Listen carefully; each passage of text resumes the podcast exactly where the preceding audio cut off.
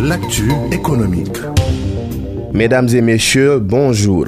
15 institutions de microfinance de l'Union économique et monétaire ouest-africaine ont été placées sous administration provisoire à fin mars 2021. C'est ce qui ressort d'une récente étude sur la situation de la microfinance au sein de l'UMOA. Elle est publiée par la Banque centrale des États de l'Afrique de l'Ouest pour le compte du premier trimestre 2021.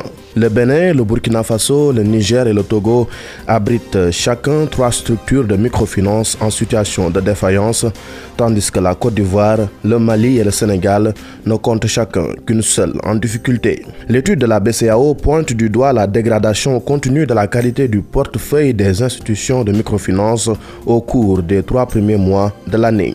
Cette situation, qui perdure depuis une année, a été accentuée par une hausse importante des créances en souffrance en rapport avec la crise de la COVID-19. Il faut relever que le nombre d'institutions de microfinance placées sous administration provisoire est en baisse au cours de ce premier trimestre 2021.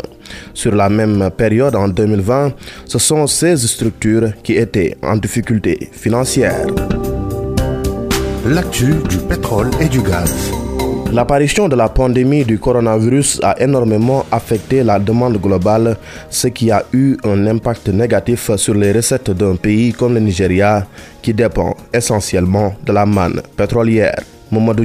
La société publique du pétrole NNPC a réduit de plus de 5% son coût de production du baril de pétrole cette année avec en toile de fond la pandémie du coronavirus. Avec la COVID-19, les prix du pétrole se sont effondrés et de nombreux contrats ont été rationalisés. Le gouvernement a dû en renégocier certains. De plus, de nombreux producteurs étrangers ont abandonné leurs effectifs en raison de la crise, ce qui a incité les locaux à prendre la relève.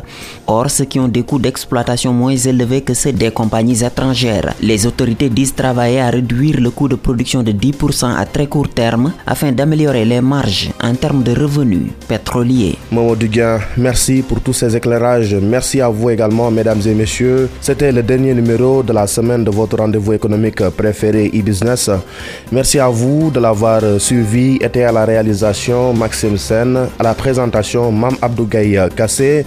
Nous vous donnons rendez-vous la semaine prochaine dans Dakar Direct.